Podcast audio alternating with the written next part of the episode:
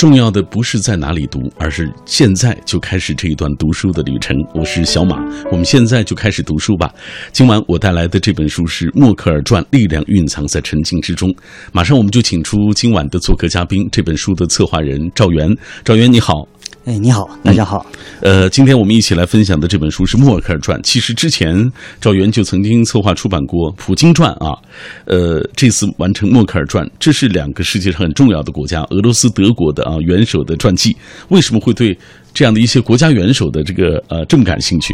赵源啊，嗯，实际上那个我是七零后哈，嗯，我们这代人呢，很很多人很早就养成了这个关注国家。啊，国际政治形势和国家前途的这个习惯，嗯，啊，或者说多或多或少有这都有这么一种情怀吧，啊，我也是这样啊，嗯，比如一九九一年前苏联解体，还有之前的东欧剧变，啊，都给我们这代人留下了很深的印象，啊，也引发了我们对制度啊、民生啊等很多现实问题的嗯更深层次的思考和关注。我记得我那个苏联解体的时候呢，我还在读高中，啊，从那时候起呢，嗯，我就开始关注了那个国际政坛的很多风云人物，嗯，也有意关注其他国家的领导人和他们的一些领导方法啊，他们的一些治国理念啊，还有他们的一些政治制度，嗯。啊，嗯，这些呢，无疑对国内经济发展和政治体制改革会起到参考和借鉴的意义。嗯，小小年纪从读书的时候就已经开始关注这些国际政坛的风云变幻了啊！有大志向的赵源，哎，那就是在你看来，到底是完成普京的这个《普京传》难度大，还是完成《默克尔传》的难度大？嗯，对于这个写作难度来说呢，我觉得当代的国家领导人的传记啊，都不是特别好写。嗯啊，因为要注意很多问题，有些就是没有确定的东西呢，肯定不能放到纸面上。啊，写出来的都要尽量的做到准确详实。嗯，那就有一个，在我看来，这有有一个搜集资料的问题了。关于默克尔的一些资料，你怎么选择的？搜集起来困难吗？嗯，默克尔的资料收集起来还是比较困难的，嗯，因为他这个人本身啊也比较低调啊，嗯，很少说自己的那个一些奋斗史啊。嗯啊。嗯，我们的资料选择呢，一般都是选取首先选取一些公开的资料、公开的材料，当然也有一些特殊的渠道，嗯，比如说通过呃呃那个有些渠道呢，在这儿可能也不方便多说，嗯啊，但是有一些资资料呢，可能也是通过那个一些翻译吧，翻译过来的资料，嗯，但即使占有了这些资料呢，可能那个不能判断这个资料的准确性的话。我们就不能作为一个支持作者的观点的资料来写作，嗯。啊，这也是一个比较难的，呃，对于政治人物比较难写的一点。没错啊，其实你占有了一些资料，实际上就是说，你怎么样能够写好一个传记作品，其实也不是一件容易的事情啊。要考虑到行文的这个上下的流畅，包括它这个文学性，包括它这个呃呃传主本身的这个这个相关的一些情况。那各位，你正在锁定的是 FM 幺零六点六，中央人民广播电台文艺。之声的品味书香节目，我是小马。我们今天晚上带来这本书是《默克尔传》，量蕴藏在沉静之中。这样，接下来我们先透过一个短片来了解一下这本书的相关情况。安格拉·默克尔是联邦德国历史上第一位女总理。尽管媒体对她的政治观点和立场进行过广泛报道，但她的成长生涯和奋斗历程却鲜为人知。她是牧师的女儿，在民主德国长大，物理学家。进入政坛后被称为“科尔的小姑娘”，如今则是德国政坛的铁娘子。这个女人究竟有着怎样不平凡的经历？她如何一步步登上权力的高峰？她如何领导日耳曼民族那些桀骜不驯的男性政治家，开创德国政坛的崭新格局？《默克尔传》，力量蕴藏在沉静之中，将带你了解一个真实的默克尔。《默克尔传》力量蕴藏在沉静之中，将带你认识一个真实的默克尔的形象。特别想知道，赵源，你是多大的时候开始注意到默克尔的？嗯，我的岁数啊，我也有点忘了。那时候，实际上就是第一次注意到他呢，就应该是在那个二零零五年十一月啊，默克尔当选德国总理。嗯啊当时他给我的感觉啊，就是他的性格比较开朗、积极向上，啊、内心比较强大。啊，嗯哈，嗯、总感觉他内在里有一种很坚韧、很强大的力量在支撑他。嗯，所以对他也留下很深的印象。嗯嗯那个，其实这本书的副书名《力量蕴藏在沉静之中》，也源于那是对他的最初的印象。嗯，后来他给你的感觉就是沉静的那种啊，对对对对，啊，嗯，那个后来呢？后来他对他的不断的了解的加深，嗯，他个人形象虽然越来越丰满，但最初的印象一直没有变，嗯，并可以说是更加得到了确认。嗯，我感觉那个默克尔身上的一个性格特质啊，呃，沉静、内敛、嗯自律、担当，就德国人就日耳曼民族血脉里固有的那种坚持、那种纪律，嗯。在默克尔身上体现的是十分明显的。嗯没错，呃，其实这部传记的这个写法很有意思，我想给大家说一说。它一开篇呢，不是传统意义上好像就是从这个传主小时候的成长经历开始写起，而是从二零一三年默克尔担任第三个任期的德国总理开始写的，写到德国在默克尔的带领下，在欧洲乃至整个世界发挥越来越重要的责任啊。呃，这样写你是什么样的原因？嗯，实际上像默克尔这样的这种当代的政治人物啊，最吸引读者的就应该是近期刚刚发生的事件，嗯。或者他近期的表现和他和他的贡献。嗯，所以我们没有像其他的传记人物那样，按传统的方式，按照人物的自然发展轨迹啊去写，从小到大呀怎么成长去写，嗯。而是有意从最能体现默克尔新任期新贡献的角度，啊，从这个切入，嗯、这样呢可能和读者有一个更好的一个互动和更好的一个代入。嗯嗯、就像我们写这个普京传的时候，也是采取这样的一个倒叙的一个方式。嗯啊、从他这个从普京当选为呃那个就是我们现在的读者最熟悉的一些场景开始说起。对对对，应该是这样，应该是这样，嗯嗯。今天在节目进行的过程当中，很多朋友也在跟我们保持紧密的联络。我们接下来看一看大家怎么说啊？呃，这位朋友是拉拉萨，他住在拉萨。他说：“默克尔，德国总理，这是我比较佩服的一个人。印象最深刻的是二零一四年，默克尔访华时在成都亲自去买菜，学做我们四川菜的那个场景啊，这个我一直记得。还有一个朋友说了，这本书目前正在北京的一家报纸进行连载啊，看过一些。今天晚上刚好能够听一听。他说，记得那年的书市上特意买了包括拿破仑、居里夫人、卓别林在内的一套名人自传，不同的人物、不同的职业、不同的生活，在他们的故事当中找寻自己，从而也激励自己不断的成长和进步。这是大家最关注的所谓名人传记当中带给他们的感受，就是他们的成长历程，他们如何克服困难啊，从一个普通人啊成长为一个著名的人物啊，在这个不同的领域颇有建树的人物。呃，这部分就是我们刚才提到了开篇这部分，其实还有两个很很重要的内容，一个是默克尔参加在波兰举行的二战爆发七十周年纪念日。啊，还有一个就是默克尔批评美国政府对自己以及其他国家领导人的这个监听行为啊，也就是棱镜门这个事件啊，这两个事情，赵源给大家讲一讲。你特地在这一部分书写了这样两个不同的侧面啊，嗯嗯，默克尔呢，在对待二战的态度上，哈，主要是这个认罪的态度上，他本人还是很真诚的。嗯，他那个把德国的发展和其他国家友好相处的功，嗯，首要功劳呢，首先是归功于其他国家对德国的谅解。嗯嗯，其实包括默克尔在内，德国二战后的历任领导人，都为取得其他国家的谅解而不懈地做着努力。嗯，对于二战的反思啊和认罪的态度是一贯的。最为典型的应该是一九七零年的十二月，嗯当时联邦德国的总理，嗯，勃兰特双膝跪在华沙的，呃，犹太人遇难者纪念碑前，嗯为德国曾经犯下的罪行谢罪。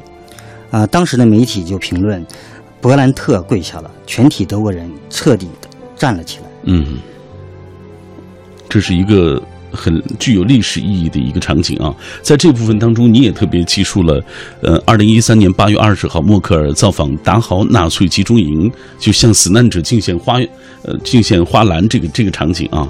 呃，从默克尔第一次担任德国总理开始。啊，尽管为了建立良好的外交关系，迅速刮起了一阵又一阵的外交旋风，强调德国要为世界和平出力啊，但是其实默克尔也一直不遗余力的希望，就是通过自己的努力，向世界展现一个更开明的、更开放的啊，然后更包容的这样一个形象，敢于担当，让德国能够直面历史。自默克尔上任以来，人们常常可以看到他沿袭前几任德国领导人的传统，在一些反战活动当中，带领德国民众以坦诚的态度直面历史，勇于担当德国曾经犯下的错误。其实这样一做呢，就他们的这种诚恳的态度啊，也被国际社会啊视为是一种和平的正能量的形象。但是与此相反的就是，呃，这个默克尔也批评美国政府啊。说他们监听这个，就是棱镜门事件所反映出的情况，就是呃监听其他国家的领导人这个情况，也给大家讲一讲。嗯，那个棱镜门事件呢，大家都知道，那个斯诺登提供了一份机密的文件啊。嗯。呃，美国的安全局呢，嗯，他的官员所提供的电话号码，根据这个呃美国另一个政府部门官员所提的电话号码呢。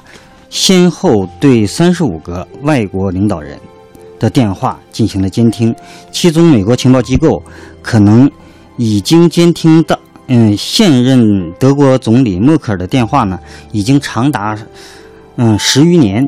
嗯，啊，二零一三年十月份呢，那个十月二十三号，默克尔嗯连夜打电话质问美国总统奥巴马，美国国家安全局是否在监听他的手机。嗯，第二天呢，白宫发言人啊，啊，奥巴马向默克尔保证的是，现在不会监听了，嗯，啊，将来也不会再监听，这个呢，就变相的承承认了那个这种监听的事实，嗯，啊，这个就是一个已经证实了，嗯，默克尔对于这个监听丑闻这件事情呢，他内心肯定是也很反感，嗯，但但是也有他无奈的一面啊。默克尔自身的政治倾向一直是强调应该有良好的德美关系，然后那个才有利于德国未来的发展。嗯，但在这个呃问题，这是一个底线的问题了，他一定会据理力争，嗯，也给欧洲和德国民众一个交代。嗯嗯，所以在二零一三年十月份举行的欧盟峰会上，欧盟成员国呢，嗯，推动。保护数据和信息安全的法案，以反对此类事情的再度发生。嗯，此后默克尔对美国的态度还是比较强硬的，这也体现了他一个大国领导人必须有的一个政治姿态。嗯，也是他的个人主张。嗯，呃，默克尔。没有理由能够成为美国的监听对象。对于他来说，这个美国的做法对于整个德国就是赤裸裸的侮辱，在他眼中。所以，他刚才呃，赵源也介绍，他以欧盟一姐的身份带领欧盟各成员国向美国发难，声讨奥巴马，要求奥巴马对这个事情做出解释，并且真诚道歉。为维护欧盟国家的共同利益，默克尔联合欧盟各国持续向美国施压，要求美国签订终止互相监视协议。虽然美国其实并不同意签署这样协这项协议，不过默克尔的态度已经非常明确了。德国的不断强大也给了默克尔更多的信心。当然，最重要的是，作为德国的妈啊妈咪啊，这个欧盟各国的婶婶，她不能允许美国倚仗强权来侵害德国和欧盟各国的利益。这是默克尔在这件事情上的一个重要的态度。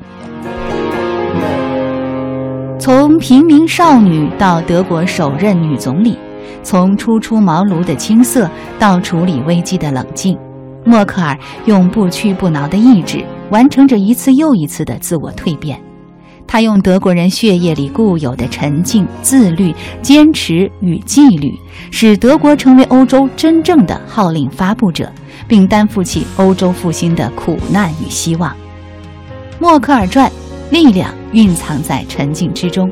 在坚持真实、客观、生动写作风格的同时，为读者详细阐述这位德国铁娘子艰难坎坷的执政历程、波云诡谲的传奇人生。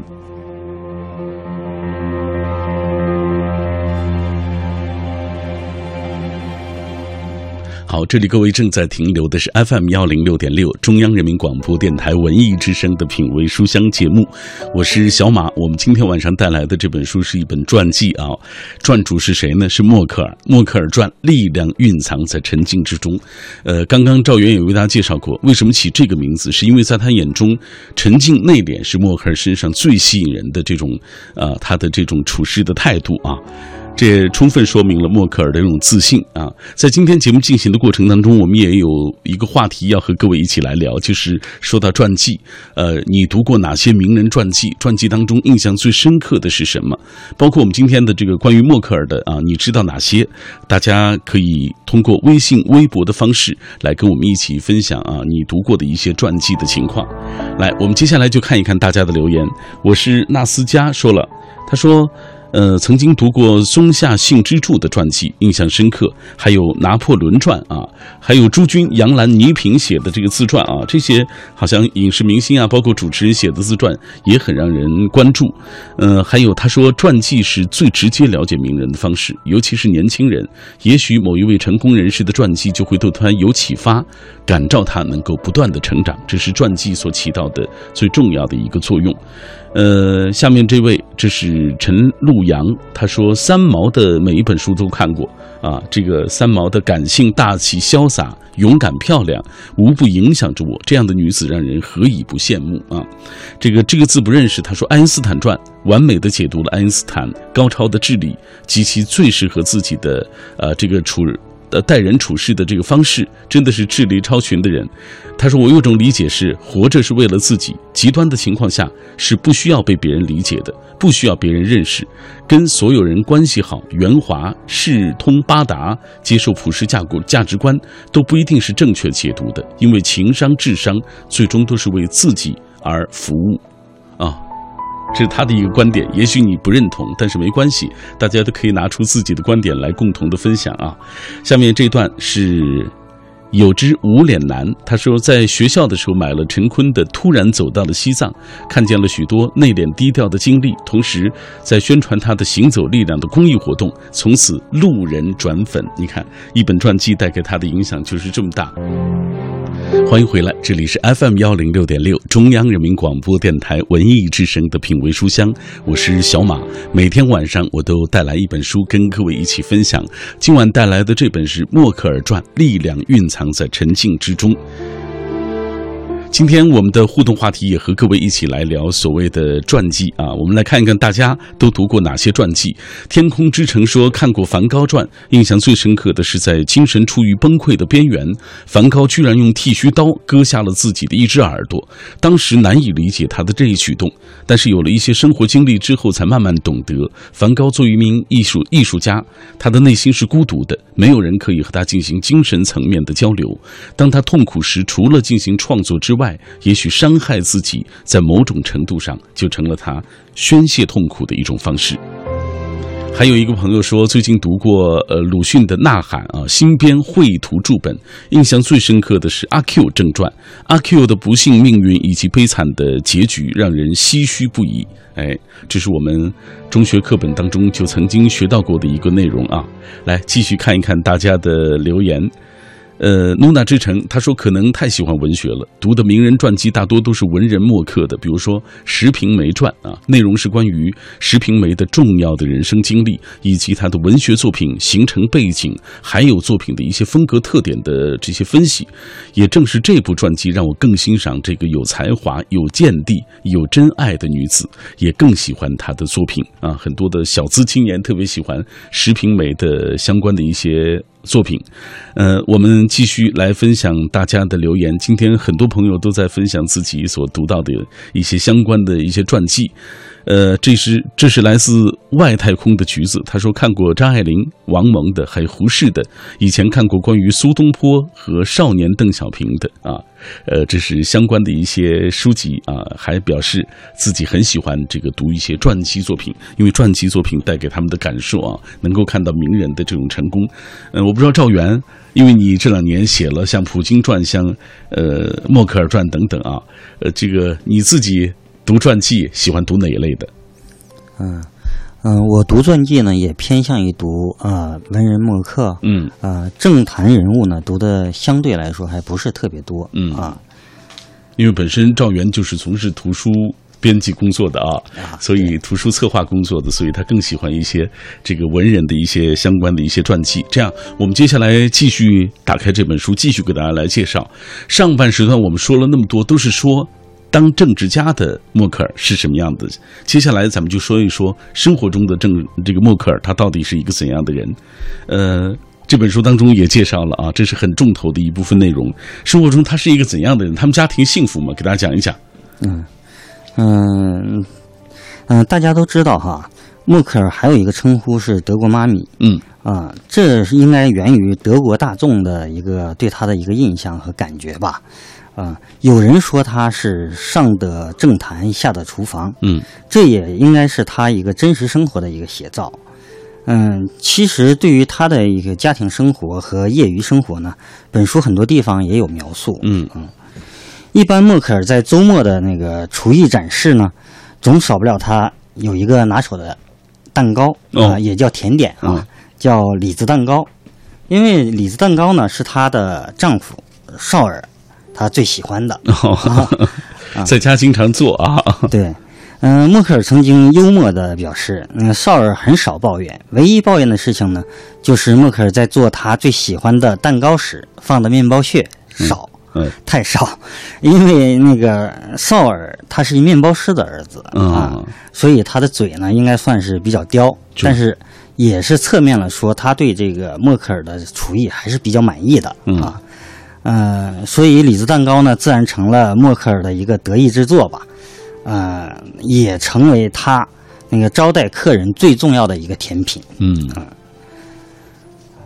那个在茶余饭后呢，实际上默克尔的生活呢还是很丰富的。嗯啊、业余生活呢，实际上还是，嗯、那个也，呃，默克尔和绍尔啊，嗯、他那个最喜欢那个他屋后的一个小花园嗯啊，但花园里面呢，除除草啊、浇些水，或者听听音乐，聊聊天儿，哦哎，偶尔也会喝一些小酒，嗯啊，你看，这和刚才我们那个政治人物的那个默克尔不一样了。他这会儿的这个表现，就像我们普通人一样哦，我们日常生活当中一样啊。对，嗯，那个，呃实际上默克尔的酒量呢也相当不错嗯，啊，这可能和他那个上大学时候在酒吧呀勤工俭学有关啊。据他自己的回忆呢，他有时那个也有喝醉的时候嗯 啊，就是他当时还比较年轻的时候呢，和朋友嗯喝了樱桃酒，樱桃酒的酒劲儿呢应该比较慢。默克尔起先并没有意识到，等喝的差不多的时候，嗯已经酩酊大醉了。这件事让默克尔自己都觉得有些疯狂。嗯后来回忆起来啊，那默克尔他怎么能来权衡所谓家庭和他的工作？这本书当中有介绍我们相关的内容。嗯、这本书，嗯，这方面的内容也有介绍啊，嗯、介绍的相对来说呢少一些，嗯少一些，嗯，更多的一些都是他啊成长过程当中的一些故事啊。我们知道，呃，默克尔这个基本上这本书当中，我觉得是到了中期才写到默克尔他小时候的这个出生成长的这个经历啊。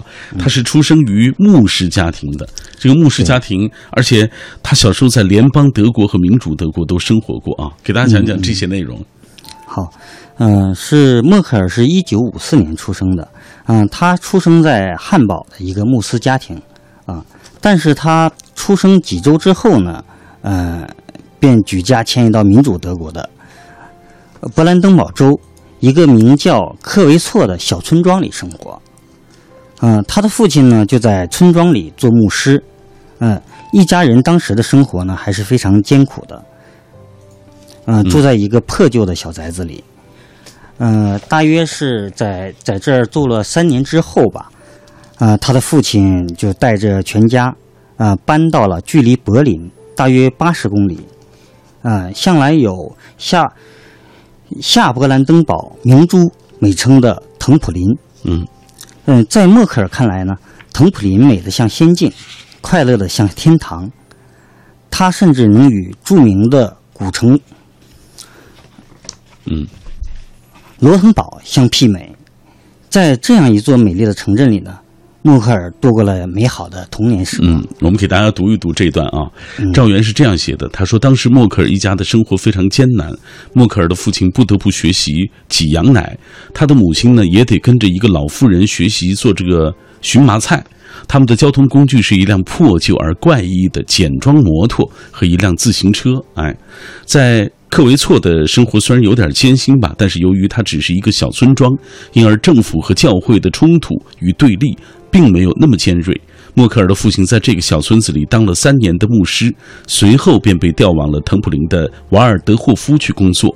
默克尔和他的弟弟妹妹随着父母就来到了滕普林。对他们而言，这里就像刚才赵源所所说的，美丽的像仙境，快乐的如天堂。呃，瓦尔德霍夫是一座历史悠久的小镇，这里设立了不少救济站。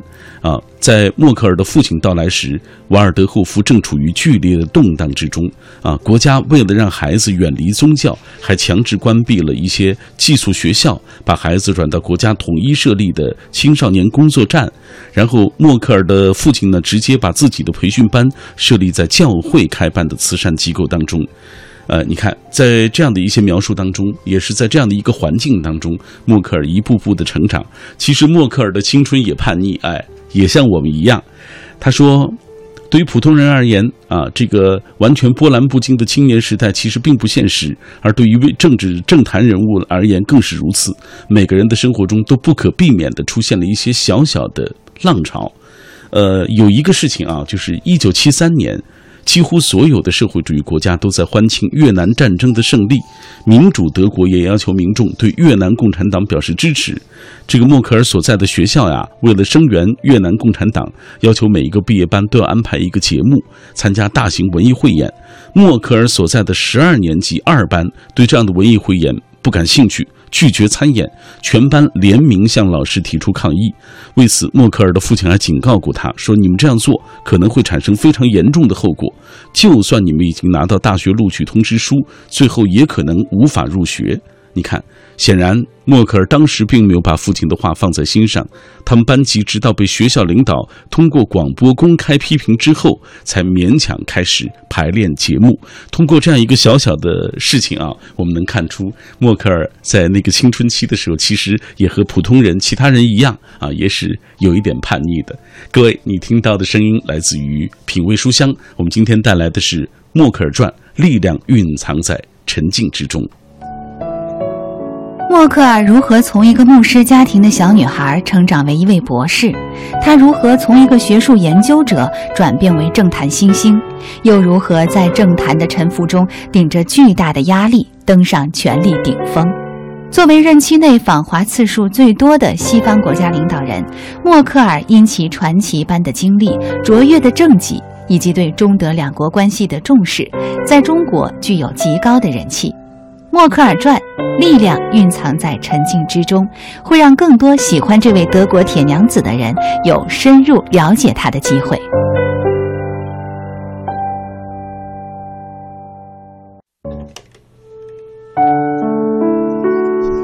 来，我们接下来继续请出赵源啊，跟大家一起来分享这本书。我们刚才说到了年轻时候的这个默克尔，青春期的时候也叛逆。哎，她到了，她在年轻的时候，她到底是不是一个受男生欢迎的一个女生啊？她和丈夫又是怎么认识的？这些我们继续来听赵源给大家介绍一下，是一个受男生欢迎的女生吗？好，呃，应该是啊，肯定是啊。首先啊，嗯、默克尔的本科和硕士呢，都是读的莱比锡大学物理系啊。嗯因为这个是一个工科院系嘛，啊、工科院系大家都知道是男生比较多，女生比较少，而那个，嗯、每一个女生呢，可能都会成为大家关注的一个焦点啊。但是默克尔呢，嗯、那个时候呢，他还是比较聪慧，也很喜欢集体活动，又很合群，自然能吸引很多男生的关注。嗯、在第一先生那个，也就是她现任丈夫绍尔之前呢，默克尔有过一段短暂的婚姻嗯啊，嗯、乌尔里希·默克尔，嗯就是那个时候与她相恋并结婚的啊。但是这段婚姻呢，维持的时间相对短一些啊，只有三年，在一九八一年就结束了。乌尔里希成为默克尔生命中的，嗯、就算一个过客吧，嗯嗯，他唯一留下的呢，就是默克尔一生的用的这个姓氏，默克尔的姓氏啊，是她第一任丈夫的姓氏。哦啊嗯，接下来呢，也就是那个他离婚的那一年呢，默克尔就认识了这个民主德国科学院的呃绍尔博士。默克尔实际上比绍尔呢是小五岁嗯啊，和默克尔一样呢，嗯，那个绍尔呢也是那个有一段这种嗯嗯他的有一段婚姻。嗯。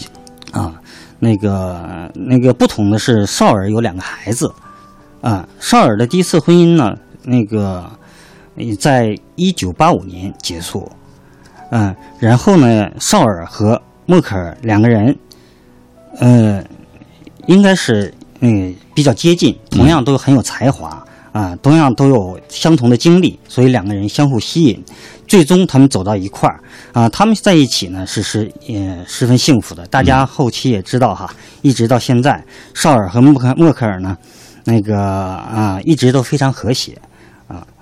嗯，我们给大家读一段吧，就是讲一讲默克尔当时在读博士期间，他做一个寂寞的科学家这个阶段呢，其实他这个生活呢还是比较清贫的。呃，你看，呃，待遇问题给默克尔带来了不少烦恼。物化所工作人员待遇并不好。默克尔在考上博士很久以后，工资才涨到了一千零十二马克。而当时的物价情况是怎么样呢？一双比较好的皮鞋需要三百二十马克，而一件大衣需要四百马克。可见，在很长一段时间里，默克尔都过着十分清贫的日子。你想一想，他一个月买一双皮鞋，买一件大衣，这钱就基本上花完了，还要吃饭啊。他每个月的工资只能够保证自己最基本的生活。想要买上一双好一点的皮鞋，需要攒上好几个月的钱才能够实现。在科学院工作的这些年呢，默克尔基本上失去了在大学里的活力，给同事留下的最大印象就是郁郁寡欢。可见这个博士不太好读啊，对生活没有太多希望啊。默克尔的同事米歇尔。辛德赫尔姆啊，也就是现在的柏林歌剧院的总经理，曾经在他的小说《罗伯特游记》当中这样描述过当时的默克尔的形象：一个不抱幻想的年轻科学家的楷模啊，这个不抱幻想的年轻科学家的楷模，大家可以咂摸一下这个话，说明了他当时的情况其实并不是特别好。来，我们继续透过一个短片了解默克尔力量。蕴藏在沉静之中。一位女总理，尽管媒体对她的政治观点和立场进行过广泛报道，但她的成长生涯和奋斗历程却鲜为人知。她是牧师的女儿，在民主德国长大，物理学家，进入政坛后被称为科尔的小姑娘，如今则是德国政坛的铁娘子。这个女人究竟有着怎样不平凡的经历？她如何一步步登上权力的高峰？他如何领导日耳曼民族那些桀骜不驯的男性政治家，开创德国政坛的崭新格局？《默克尔传》，力量蕴藏在沉静之中，将带你了解一个真实的默克尔。来，我们继续请出赵元来跟我们跟我们一起分享他在这本书当中写到内容。呃，接下来我们要讲一讲默克尔领导的德国政府和中国的这个关系怎么样啊？因为这两年我们看到默克尔其实多次访华啊，讲一讲。对对，嗯，实际上默克尔呢内心是非常重视发展和中国的关系的，嗯，因为德国和中国是当今世界的两大经济强国了，啊、嗯，他在政治主张呢是一直坚持一一个中国的政策，中德的经济交流合作呢这几年保持的势头也比较好。呃，默克尔在任期间，现在已经是第九次访华，最近一次是那个就是一六年六月十二日。嗯，嗯，对中国进行三天的正式访问嘛。嗯，默克尔访华期间呢，呃，中德两国总理共同主持了第四轮中德政府磋商。嗯，中德政府磋商机制呢，应该是建立于二零一一年。此次双方，嗯，有二十余位部长或者副部长官员参参加，是中国和德国的，嗯，可以说是内阁共同会议吧。这足以体现中德两国对这个，呃，两国经济合作和共同发展的一个重视程度。嗯。好，我们同步关注一下大家的留言吧，因为今天很多朋友都在说他们读到过的一些传记的情况。呃，甘肃糖糖说过说读鲁迅传的情况，读过之后呢，爱不释手，因为这本书让我不仅读到了鲁迅的思想、情感、知识、态度、言行，还了解到鲁迅的平凡而伟大的这一生，对自己的人生有了进一步的思考和反省，也认识到鲁迅强烈的爱国情怀。正是因为有了对人生刻骨铭心的爱。有了一个就是所谓建设祖国的一个梦，才有了对人生言行的痛彻骨髓的恨，才有了鲁迅横眉冷对千夫指，俯首甘为孺子牛的人生写照。下面这段是几年前，他说看过吴伟静写的萧红的传啊，呼兰河畔的萧萧落红，很多内容都忘记，但始终记得他的抗争精神。他是望安定，啊。他望安定，奈何一生漂泊。不过那种对爱执着又洒脱的精神，确实让我对那个年代的爱情是很好奇的啊。因为大家看过这个黄金时代啊，就知道这个萧红啊，她的这几段爱情对于她来说应该是非常重要，改变也非常大。木西说，法国的拿破仑传啊，美国的亚历克斯哈里的根续集啊，王后。呃，富兰克林·卢梭的《忏悔录》，居里夫人的《居里夫人自传》，以及白岩松写的这个《痛并快乐着》，还有很多这些人名人的自传，都体现了他们独有的这个生活经历，他们的感受，会让你在书中了解在别处啊看不到的他们的形象。那接下来我们再为大家介绍一下，就是整个你刚才介绍了啊，其实默克尔已经是第三个任期了，在德国做总理。那对于作为这个国家元首，他对于德国的贡献，你觉得体现在哪些地方？嗯，我觉得默克尔对德国的贡献主要体现在经济方面啊。嗯嗯，这个一点从他那个一三年很顺利的当选，第三次出任德国总理就可以看出。嗯，因为德国民众啊，嗯，当时嗯有一个调查，对那个默克尔执政的啊，二零零八年到二零一二年。对政府的满意度已经达到史无前例的百分之五十二。嗯啊，这已经很难得了啊。对，非常难得。而民众对默克尔的满意度呢，更是高达百分之五十六。嗯啊，这些一切的一切的成绩呢，都是取决于默克尔执政八年来的这种经济成绩。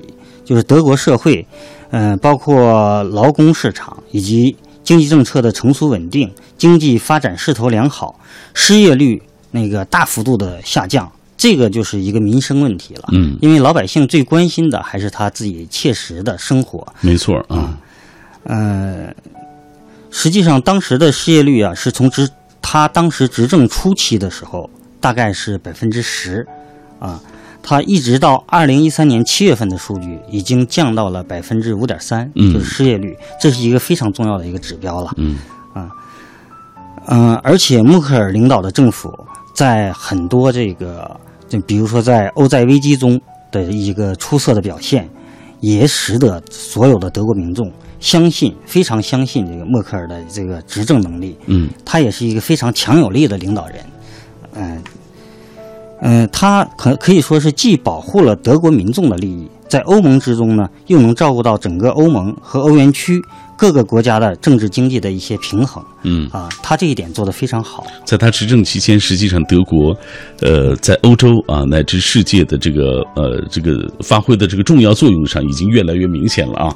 好，呃，我们今天为大家介绍这本书是《默克尔传》啊，我想通过这本书。我们能看到一个怎样的克这个默克尔的形象？你你觉得他和这个真实的默克尔能划等号吗？我们拿这本书看他。嗯，实际上默克尔啊，现在在世界政坛应该是呼风唤雨、很重量级的一个人物了。嗯嗯，但是他做事一直也是比较低调，也很少透露自己的一些很真实的信息。嗯啊，比如说他在民主德国的时期。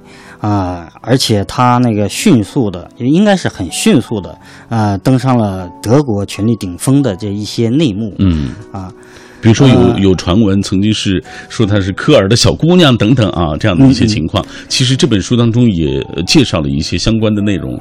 对对，嗯嗯他实际上他也很幸运。然后他初入政坛的时候呢，他的包括他的那个政坛的资历和外在的一些形象，都不是说特别的呃呃美圆满。嗯啊，他那个得益于啊，是说为什么说是科尔的小姑娘呢？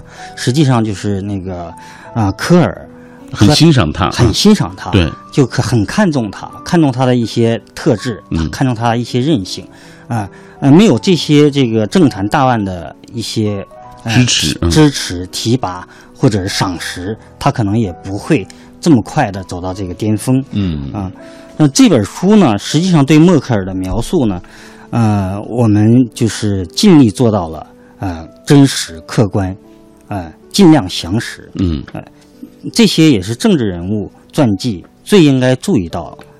嗯嗯、就关于真实的默克尔的内心，肯定还有我们嗯、不为人知的一面。没错，没错。好了，今天我们因为时间的关系，啊只能先到这儿了啊！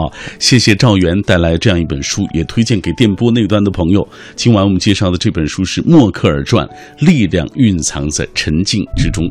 呃，希望通过这个窗口，我们能更多的了解默克尔。今晚就是品味书香的全部内容，明晚我们再会吧。